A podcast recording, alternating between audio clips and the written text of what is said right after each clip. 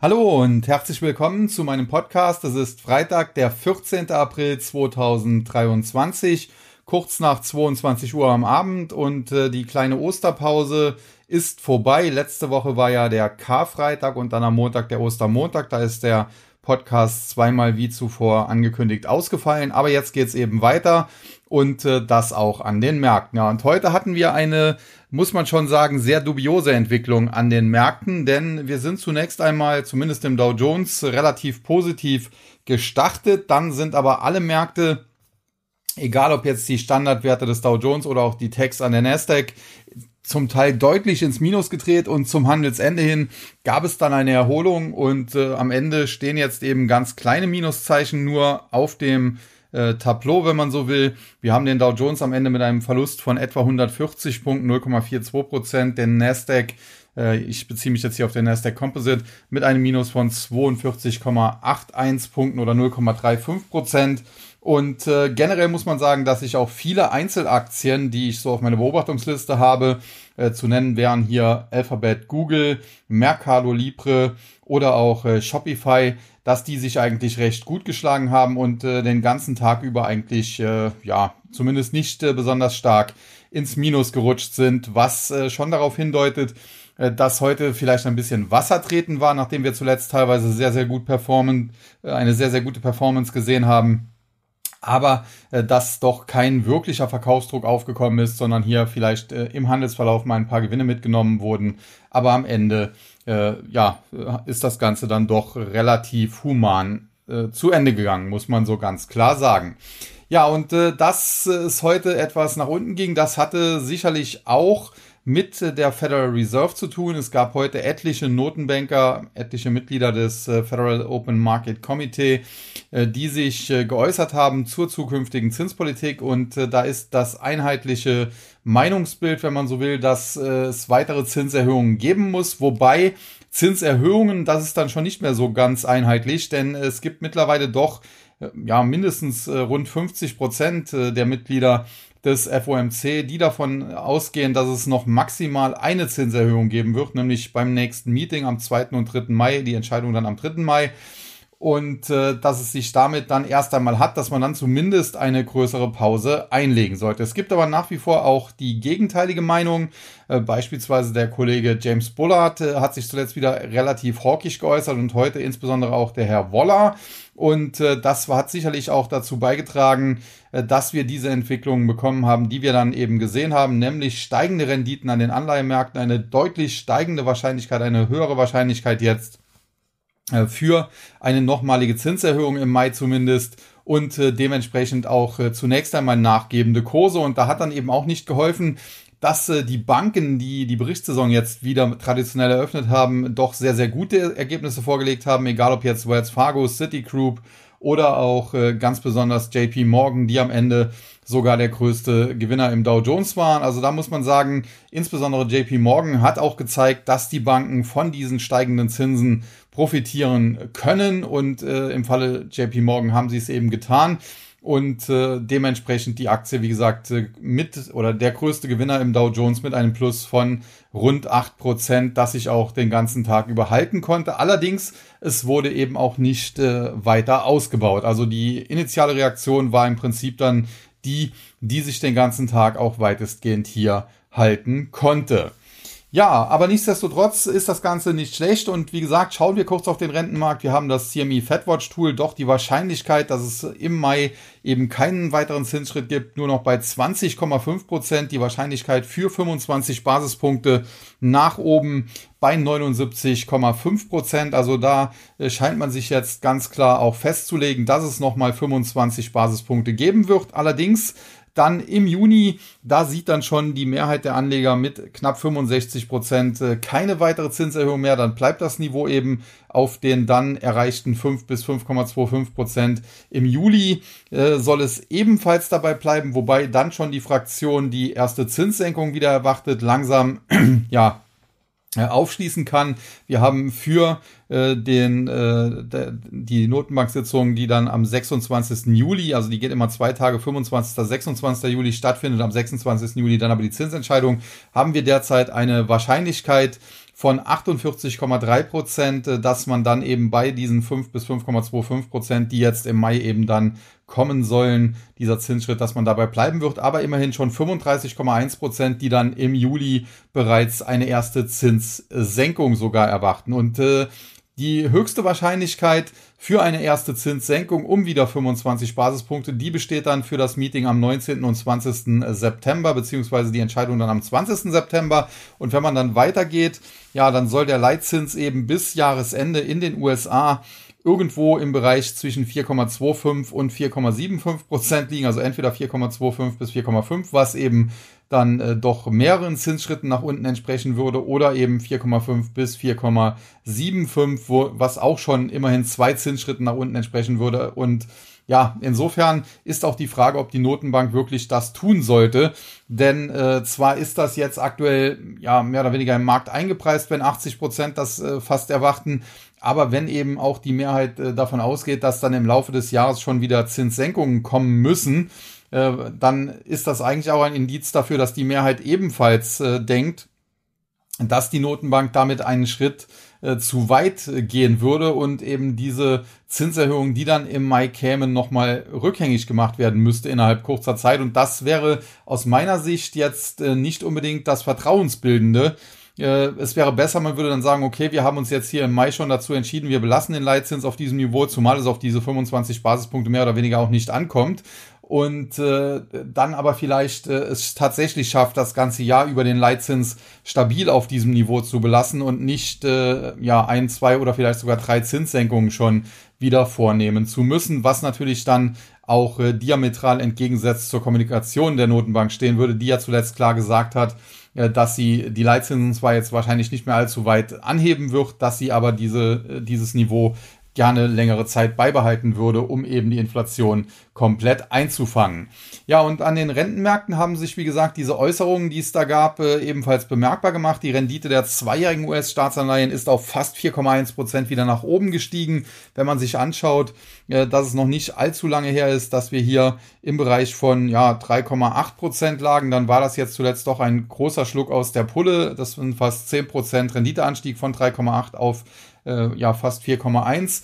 Und äh, auch die äh, länger laufenden zehnjährigen US-Staatsanleihen, die ja zuletzt teilweise in dem Bereich 3,35 äh, Prozent abgesagt sind, die Renditen, die sind jetzt wieder über die 3,5 Prozent Marke gestiegen. Und im Prinzip äh, ja reagiert der Markt jetzt eigentlich nur auf das, was von Seiten der Fed kommuniziert wird.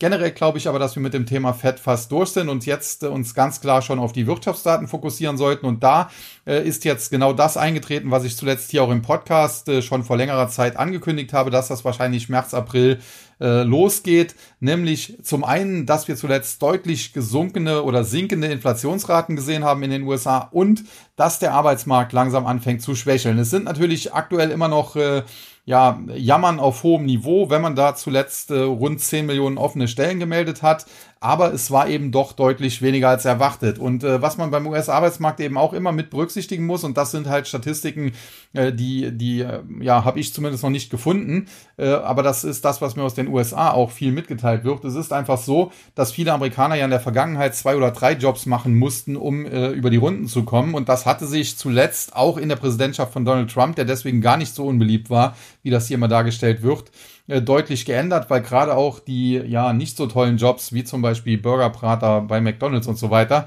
da sind die Löhne deutlich gestiegen und äh, da haben viele Amerikaner dann halt tatsächlich es geschafft, äh, sich mit äh, wieder nur einem Job über Wasser zu halten und jetzt aufgrund äh, dieser ja gewollten äh, wirtschaftlichen Bremsung äh, von Seiten der Notenbank, um eben die Inflation dann auch wieder anzufangen. Äh, da ist es so, dass viele Amerikaner jetzt eben wieder zwei oder drei Jobs machen müssen, um über die Runden zu kommen. Und das ist natürlich dann äh, ja in den Arbeitsmarktstatistiken, es kann sie verzerren.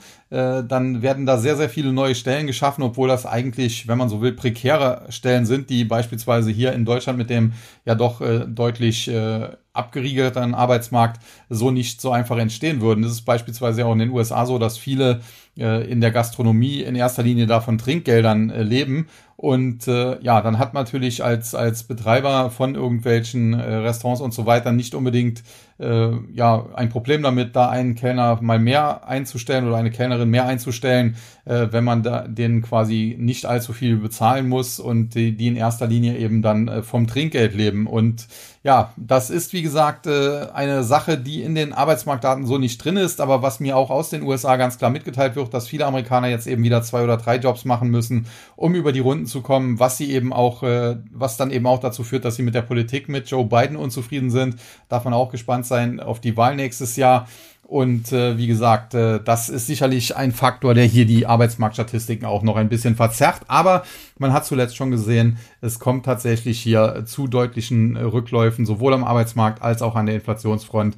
Und das ist prinzipiell positiv, äh, weil es eben dann dafür sorgt, die Notenbank wird dann eben nicht weiter die geldpolitische Bremse treten. Im Gegenteil, sie wird bald wieder das äh, Gaspedal nutzen müssen und äh, damit wird dann natürlich auch wieder Liquidität in den Markt kommen und das äh, auf der einen Seite läuft die Wirtschaft besser, die Aktien, die Unternehmen verdienen wieder mehr Geld, äh, das äh, ermöglicht höhere Aktienbewertungen. Auf der anderen Seite ist natürlich dann auch mehr Liquidität im Markt.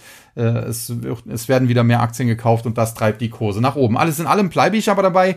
Derzeit ist der Markt relativ gut ausbalanciert. Wir sind eigentlich auf einem Niveau, wo ich jetzt nicht sagen würde, wir müssen nochmal 20, 30 Prozent korrigieren. Die Tiefs sind drin, dabei bleibe ich. Wir sind allerdings auch jetzt nicht auf Schnäppchenniveau und deswegen gehe ich auch nicht davon aus, dass wir bald neue Allzeithochs sehen werden.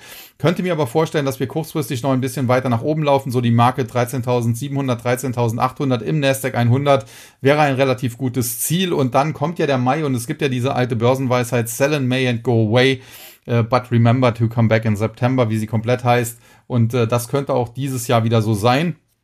Insofern kurzfristig kann man sicherlich äh, die laufende Kursrally, wenn man so will, noch ein bisschen reiten. Da kann man sicherlich noch den ein oder anderen Gewinn auf der Long-Seite einfahren. Shorts würde ich derzeit nicht unbedingt äh, bevorzugen. Aber dann im Mai sollte man vielleicht auch mal bei Aktien, die vielleicht dann auch etwas zu heiß gelaufen sind, mal Gewinne mitnehmen. Ja, kommen wir damit noch kurz äh, zum äh, zu den einzelnen Indizes und den Gewinnern und Verlierern. Der DAX heute den ganzen Tag über positiv nach gestern positiven Vorgaben. Am Ende ein Plus von 78 Punkten oder 0,5 Prozent auf 15.807,50. Zetra-Schluss, wenn man sich dann äh, den, äh, wenn man so will, nachbörslichen Handel anschaut, da ging es drei, vier Pünktchen nach unten. Also da hat sich dann auch nichts mehr getan, wenn man so will.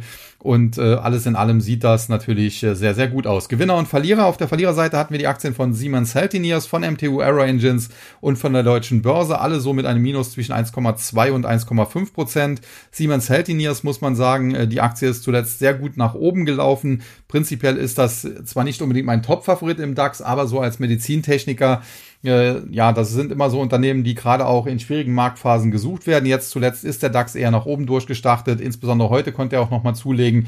Ja, und da hat man äh, vielleicht so ein bisschen Risk-On äh, gemacht und dementsprechend dann halt solche defensiven Werte wie Siemens Healthineers äh, waren dann tatsächlich heute eher mal auf den Verkaufslisten der Anleger zu finden. Aber ein großes Problem ist das nicht. Und äh, ja, die Meldungen, die es zuletzt zu Siemens Healthineers gab, die Zahlen, die gemeldet wurden und auch die Analysteneinstufungen, die sind eigentlich im Großen und Ganzen ja, positiv, äh, kann man schon so sagen. Dann M2 Aero Engines, ähm, da gab's äh, heute in den USA Probleme bei Boeing. Ähm, die wurden benachrichtigt, dass äh, Teile beim 737, dem Problemjet, wenn man so will, die dort verbaut wurden, nicht korrekt eingebaut worden sind von einem Zulieferer. Äh, gab es diese Nachricht an Boeing und deswegen müssen diese Maschinen jetzt zurückgerufen werden. Das hat natürlich auf Boeing äh, negative ja, Auswirkungen gehabt. Die Aktie war der größte Verlierer im Dow Jones und äh, da hat man wahrscheinlich in Deutschland dann auch so ein bisschen einfach auf MTU Aero Engines äh, mit draufgeprügelt. Generell muss man aber sagen, die äh, Aktie selbst äh, ist natürlich zur Unzeit in den DAX gekommen, war eigentlich oder ist eigentlich ein Vorzeigeunternehmen gewesen.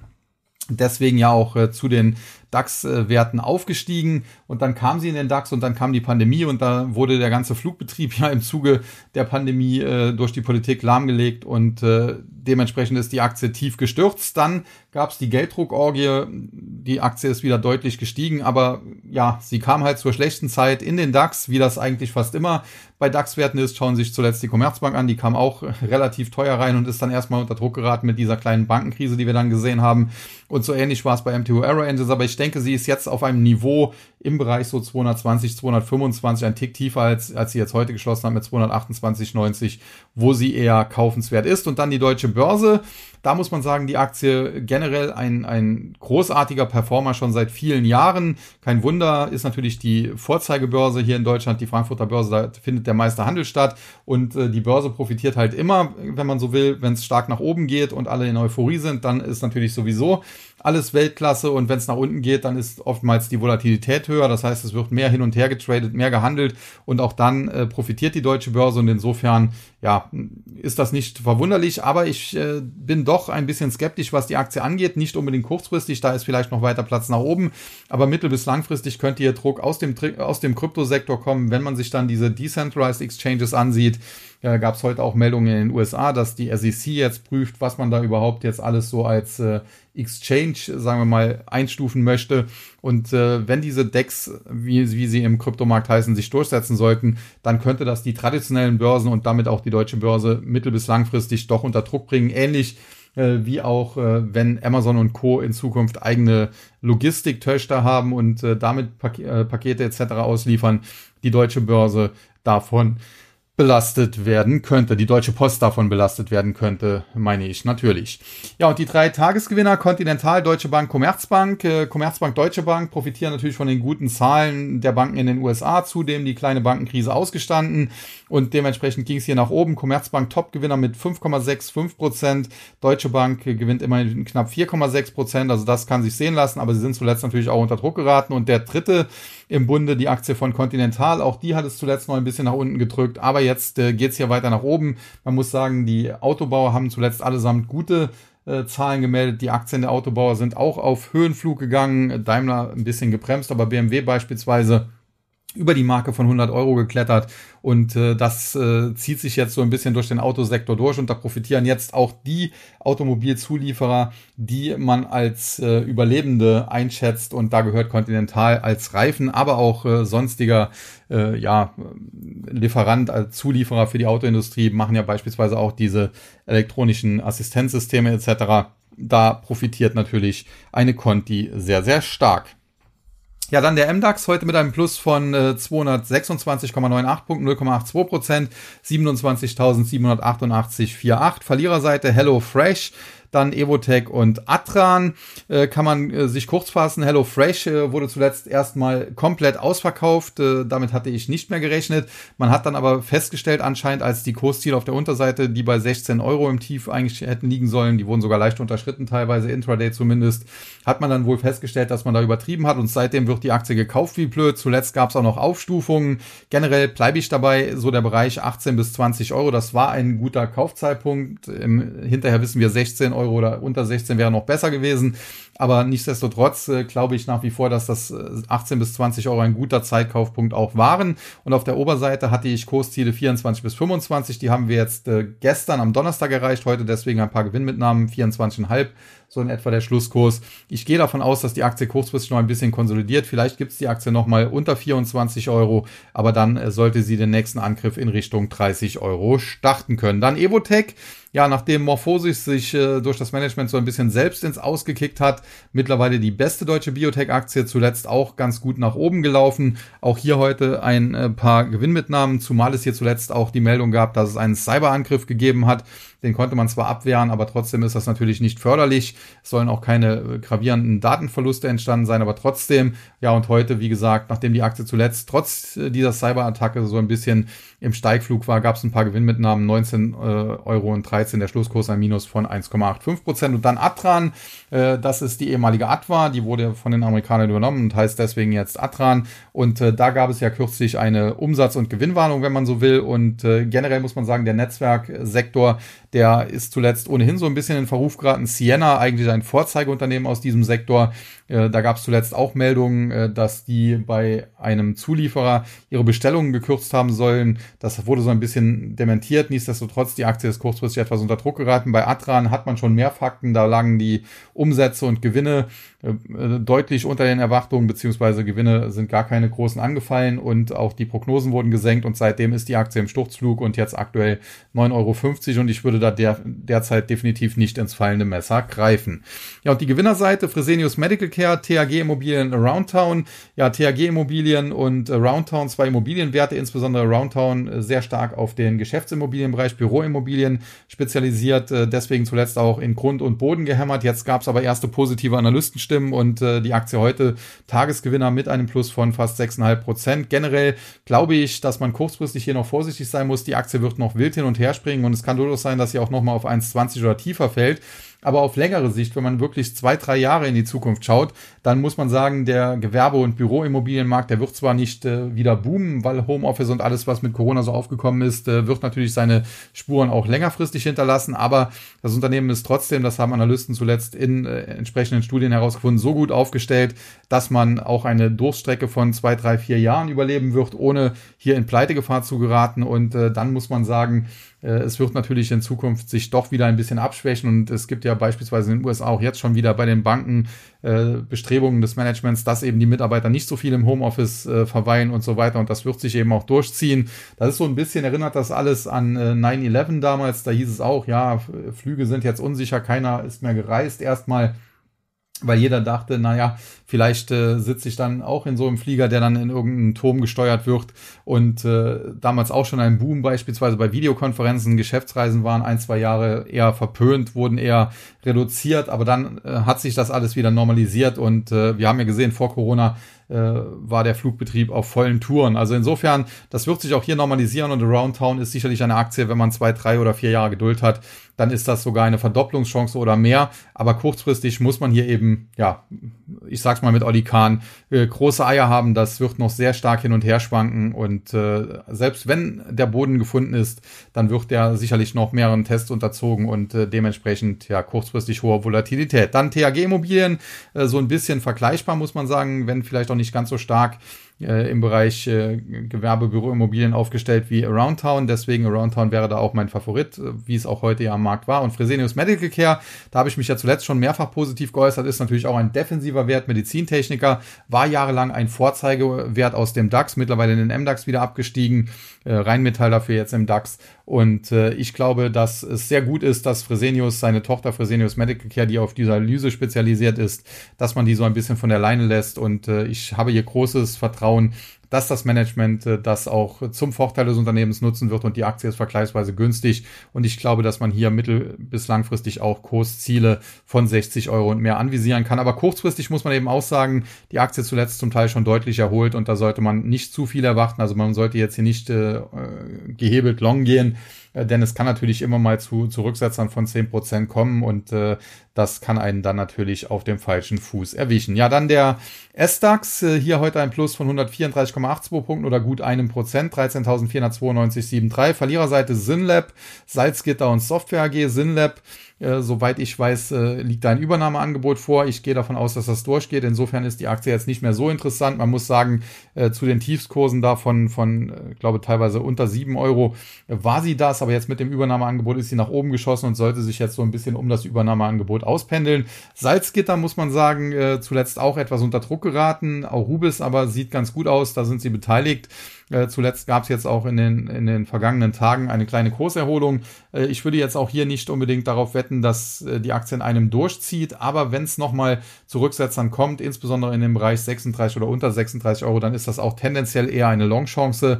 Denn ich gehe davon aus, die Aktie hat durchaus das Potenzial, die Zwischenhochs, die man vor einigen Wochen gesehen hat, von 42 Euro wieder zu erreichen. Und wenn es da drüber gehen würde, dann wären sogar Kursziele bis 50 Euro hier machbar. Also insofern so schlecht sieht das nicht aus. Und dann die Software AG, da muss ich sagen, ja, das ist ein Unternehmen, das verfolge ich seit vielen, vielen Jahren und äh, im Prinzip äh, auch unter verschiedenen Managern. Man hatte zwischenzeitlich mal das Management getauscht, da dachte man, es geht jetzt aufwärts, aber prinzipiell äh, hat das nie lange angehalten. Und wenn man sich das jetzt anschaut, in den letzten zwei Jahren der, der Kurs auch regelrecht abgestürzt von über 40, fast 45 Euro auf im Tief, zuletzt äh, 18,50 etwa. Jetzt äh, gab es eine kleine Erholung kurzfristig, hat man auch einen kleinen Aufwärtstrend. Kann durchaus sein, dass die Aktie sich mal Richtung 22, 22,50 erholt.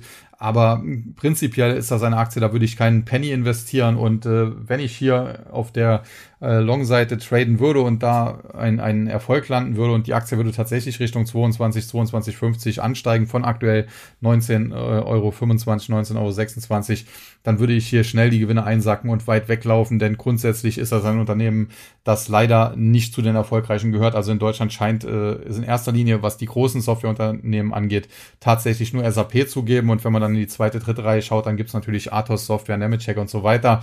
Aber Software AG gehört da nicht dazu und äh, waren ja auch mal im MDAX, jetzt nur noch im SDAX und wahrscheinlich geht der Abstieg über kurz oder lang weiter. Ja, und die Gewinnerseite Deutsche Wohnen, Grand City Properties und Nagaro. Auch hier zwei Immobilienwerte, die zuletzt natürlich stark unter Druck gestanden haben. Jetzt äh, Kurserholung, das sieht alles in allem ganz erfreulich aus, äh, zumindest was den Freitag jetzt betrifft, aber generell natürlich übergeordnet grausam. Und auch hier, es kann kurzfristig noch ein bisschen weitergehen und auf längere Sicht äh, glaube ich auch, dass diese Aktien sich noch ein bisschen deutlicher erholen würden. Aber die alten äh, Höchstkurse sehe ich hier auf lange Sicht äh, auch nicht mehr. Da war teilweise zu viel Euphorie drin. Bei Deutsche Wohnen kommt noch hinzu, die will man ja in Berlin auch enteignen, äh, wenngleich die SPD da zum Glück ausnahmsweise mal nicht mitmacht. Und insofern stehen die auch immer negativ im Fokus. Und äh, wie gesagt, das sind Aktien, die würde ich jetzt nicht unbedingt anfassen. Ich glaube, Grand City Properties ist so ein bisschen auch mit Around Town äh, verwucht, äh, ver, ver, ja, verwandt irgendwie, äh, hängen die so ein bisschen zusammen, aber trotzdem, ich würde da definitiv dann das Pure Play nehmen und auf Around Town setzen und äh, wie gesagt, das andere ja, kann man machen, aber muss man nicht unbedingt. Ja, und Nagaro, da gab es zuletzt eine Short-Attacke, die konnte wohl abgewehrt werden, ähm, hat sich wohl als, als nicht so ergiebig erwiesen. Die Aktie ist trotzdem kurzfristig stark unter Druck gewesen. Jetzt heute Kurssprung von fast 8% wieder an die 100-Euro-Marke herangelaufen. Das Problem ist halt, äh, wir hatten zuletzt auch einen Shortseller bei, bei Plock, äh, der ehemalige Square, der dort Vorwürfe erhoben hat. Und äh, ja, das ist immer kritisch äh, man weiß nicht, ob da was dran ist, aber wie man im Fall Wirecard gesehen hat, kann etwas dran sein. Und äh, wie man auch gesehen hat, bei anderen zum Beispiel Kränke, die Aktie ist nach einer Short-Attacke tief gefallen und seitdem auch nicht mehr so richtig in die Pushen gekommen. Also insofern bei solchen Aktien, wo Shortseller angreifen, sollte man immer sehr, sehr vorsichtig sein. Nagaro, eigentlich würde ich sagen, wenn man sich dort auf die Zahlen verlassen kann und dir die, die Attacken des Shortsellers eben ins Leere führen, dann ist die Aktie auf dem aktuellen Niveau zu günstig. Aber äh, dafür kann ich eben meine Hand nicht ins Feuer legen und dementsprechend würde ich solche Aktien nicht unbedingt anfassen, sondern mich da auf andere Werte konzentrieren. Wie gesagt, wir haben in Deutschland neben SAP durchaus in der zweiten und dritten Reihe gute Unternehmen wie zum Beispiel Athos Software oder Nemetschek und äh, warum soll ich mir dann einen Nagaro ins Depot legen, wenngleich man sagen muss, im Bereich 100 oder darunter, wenn alles äh, passt und die Short-Attack ins Leere läuft, wären das eher Kaufkurse, aber halt dann mit hohem Risiko und dementsprechend äh, nichts für mich. Ja, dann der TechDAX äh, heute mit einem Minus sogar von 6,87 Punkten, 0,21 Prozent, 3315,81 übergeordnet, sieht aber nach wie vor stark aus. Auf der Verliererseite hatten wir Eckert und Ziegler, Atran und Software AG. Atran Software AG schon im Zuge anderer Indizes besprochen, bleibt noch Eckert und Ziegler, die hatten zuletzt auch äh, ja, Zahlen beziehungsweise dann eine Ergebnisprognose, äh, die man vorgelegt hat und die fiel deutlich schwächer aus als erwartet und seitdem steht die Aktie unter Druck und äh, hier muss man definitiv eben auch abwarten, bis hier ein nachhaltiger Boden gefunden ist, dann kann man sich äh, die Aktie wieder anschauen. Generell ist das kein schlechtes Unternehmen, aber warum soll man hier ins fallende Messer greifen? Und die Gewinnerseite SMA Solar, Hensoldt und Nagaro, Nagaro auch schon besprochen, Hensoldt äh, zuletzt nochmal stark in den Medien gewesen, ist ja ein Profiteur des Ukraine-Kriegs und äh, dementsprechend ähnlich wie Rhein Rheinmetall sehr gesucht.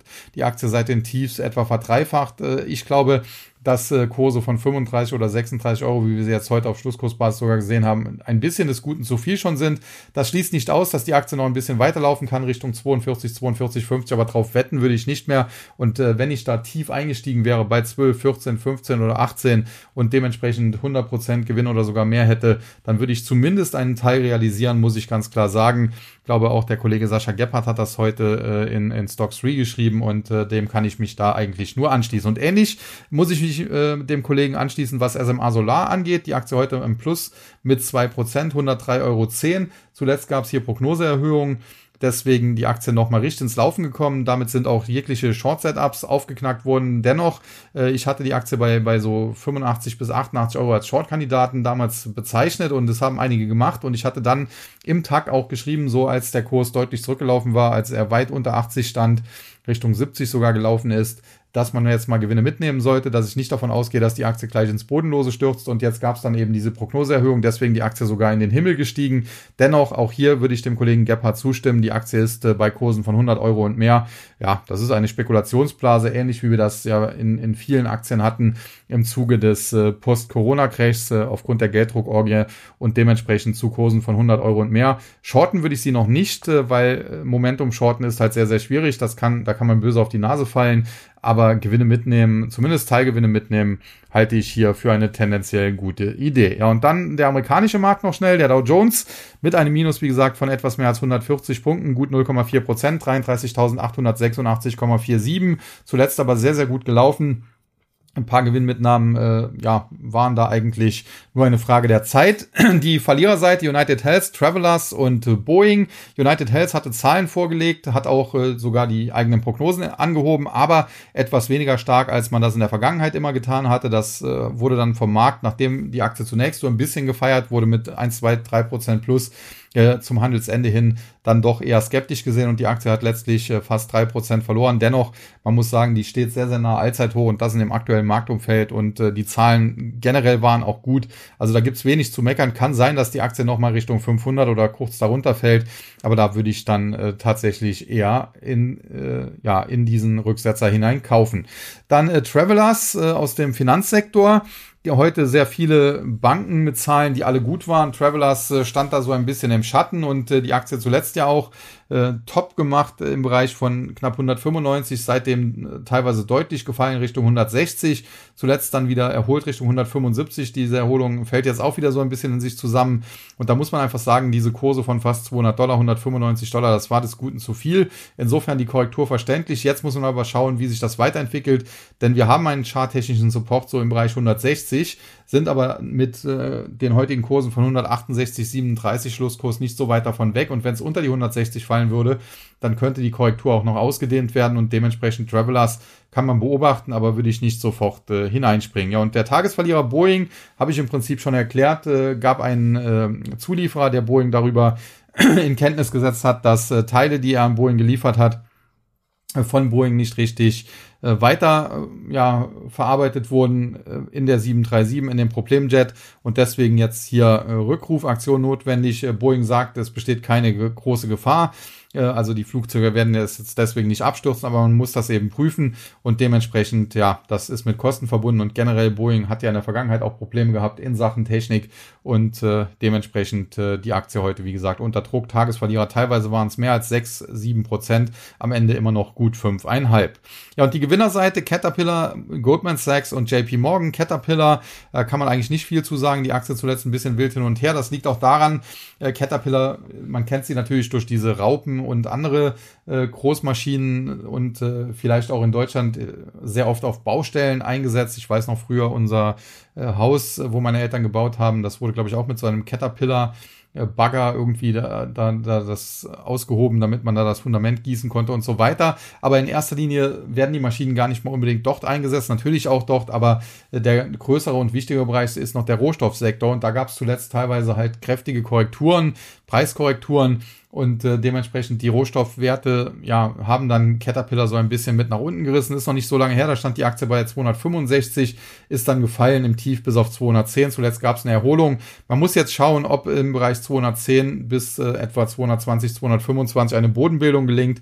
Wenn das der Fall ist und die Aktie nochmal über 225 ausbrechen könnte, kann sie sehr schnell zum 265 und etwas mehr sogar noch zurücklaufen. Das würde auch den Rohstoffwerten helfen. Insofern Caterpillar auch ein guter Maßstab, ob man äh, Rohstoffaktien wie Wale und äh, wie sie alle heißen äh, Freeport McMoran und so weiter, ob man die wieder einsammeln sollte. Ich gehe davon aus, dass wir uns in einem Rohstoff-Superzyklus bereits befinden und dementsprechend äh, gehe ich schon davon aus, dass diese Rohstoffwerte bald wieder ins Laufen kommen und dann auch äh, eine Caterpillar. Aber kurzfristig kann es äh, sicherlich noch äh, die ein oder andere schwache Woche geben. Gerade auch, wenn man äh, vielleicht jetzt im Mai eine schwächere Börse sieht, dann könnten solche Werte, gerade die Rohstoffwerte auch nochmal auf die Mütze bekommen und dann wird Caterpillar vielleicht auch nochmal Richtung 210 oder sogar einen Tick tiefer fallen. Ja, und Goldman Sachs und JP Morgan Klar, JP Morgan mit guten Zahlen, andere Banken mit guten Zahlen und das hat auch Goldman Sachs mit nach oben gehievt. Generell muss man sagen, die Aktie von Goldman Sachs war zuletzt jetzt kein großer Outperformer und insbesondere ist sie auch unter die Marke von 340 Dollar gefallen, was ein charttechnisches Verkaufssignal war aber sie ist jetzt wieder daran gelaufen und wenn sie über 340 Dollar ausbrechen sollte, dann kann sich hier auch eine Kursrallye nach oben anschließen, die die Aktie sogar wieder zurück Richtung 385 oder 400 Dollar führen könnte. Also insofern, äh, da darf man mal gespannt sein. In Kürze werden die Zahlen kommen, die sollte man hier sehr genau beachten. Heute war es einfach der positive Sog von JP Morgan der die Aktie mit nach oben gezogen hat. Ja, und dann der Nasdaq 100. Äh, die großen Werte, die waren sogar noch etwas besser als der angangs erwähnte Nasdaq Composite. Äh, hier nämlich nur ein Minus von knapp 30 Punkten was 0,23% entspricht. Der Nasdaq äh, Composite oder Composite, äh, der war ja 0,4% knapp im Minus. Also hier die großen, die Big Techs haben sich wieder besser gehalten. Dennoch auf den Gewinner- und Verliererlisten, da standen dann nicht unbedingt die Vorzeigewerte. Verliererseite Sirius XM, Lucid und Rivian. Kann man äh, relativ kurz fassen, sind alles spekulative Werte. Sirius XM, Satellitenradio. Kann man sich ohnehin fragen, warum die Aktie zuletzt teilweise so gehypt wurde. Lucid und Rivian aus dem E-Auto-Sektor, da äh, kommt man eigentlich an Tesla nicht vorbei. Generell glaube ich aber, Lucid hatte jetzt auch schwache Meldungen, schlechte Meldungen, deswegen die Aktie unter Druck. Rivian eher so im Sog dann mit nach unten gerissen. Rivian halte ich für durchaus überlebensfähig, zumal hier Jeff Bezos privat, aber auch über Amazon mit im Boot ist. Und dementsprechend äh, glaube ich, dass Rivian am Ende überleben kann, vielleicht so eine Art äh, kleine Tesla werden kann äh, bei Lucid Group. Da würde ich definitiv die Finger davon lassen. Ja, und die Gewinnerseite Pekka, Old Dominion Frightline und Fastenal. Und das ist ganz lustig. Pekka und Old Dominion Frightline, das ist beides so der Bereich LKW, geht das so ein bisschen LKW und äh, Transport äh, und, und Fracht und so weiter. Und äh, da gab es noch am Donnerstag Kritik. Der Markt sei zwar gestiegen, aber der Dow Jones Transportation Index, der eigentlich ein, ein guter Indikator für den Markt sein soll, der wäre nicht mit nach oben gelaufen und das wäre jetzt so ein bisschen schlecht. Und jetzt heute sind dann eben solche Werte wie insbesondere beispielsweise Old Dominion Frightline auf der Gewinnerliste im Nasdaq. Zwar nur ein Plus von 1,8 Prozent, aber dennoch, das kann sich sehen lassen. Tagesgewinner im Nasdaq 100 war allerdings die Aktie von Fastenal.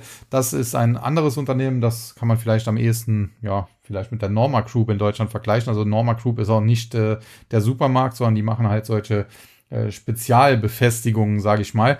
Und äh, ja, Festenel äh, zuletzt auch teilweise unter Druck geraten, nachdem die hier Zahlen vorgelegt hatten, die jetzt äh, nicht so äh, gut am Markt angekommen sind.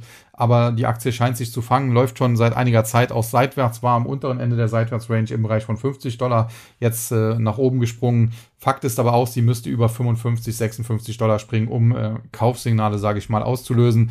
Also insofern da muss man sich jetzt auch nicht beeilen, aber heute war es ein guter Tag für die Festnell-Aktionäre und der sei ihnen auch gegönnt. Ansonsten hatten wir auch noch eine wilde Fahrt äh, beim Gold, muss man sagen.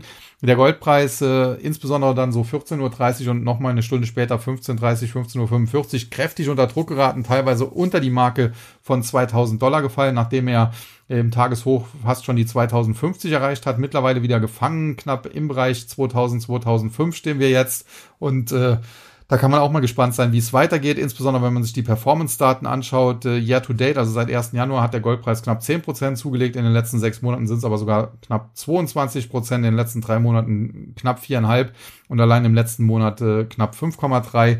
Also zuletzt gab es eine kleine Gold-Rally. Da gab es dann auch auf Twitter lustige Kommentare. Ja, ich habe lieber Gold als äh, Ethereum, weil da habe ich was zum Anfassen. Hintergrund ist hier natürlich, Ethereum ist äh, gestern auch wieder über die 2000 Dollar Marke gesprungen. Also die, der Ether, der, der Coin zum Ethereum-Netzwerke, der ist äh, mittlerweile ja wieder etwas mehr sogar wert als die feine Unze Gold.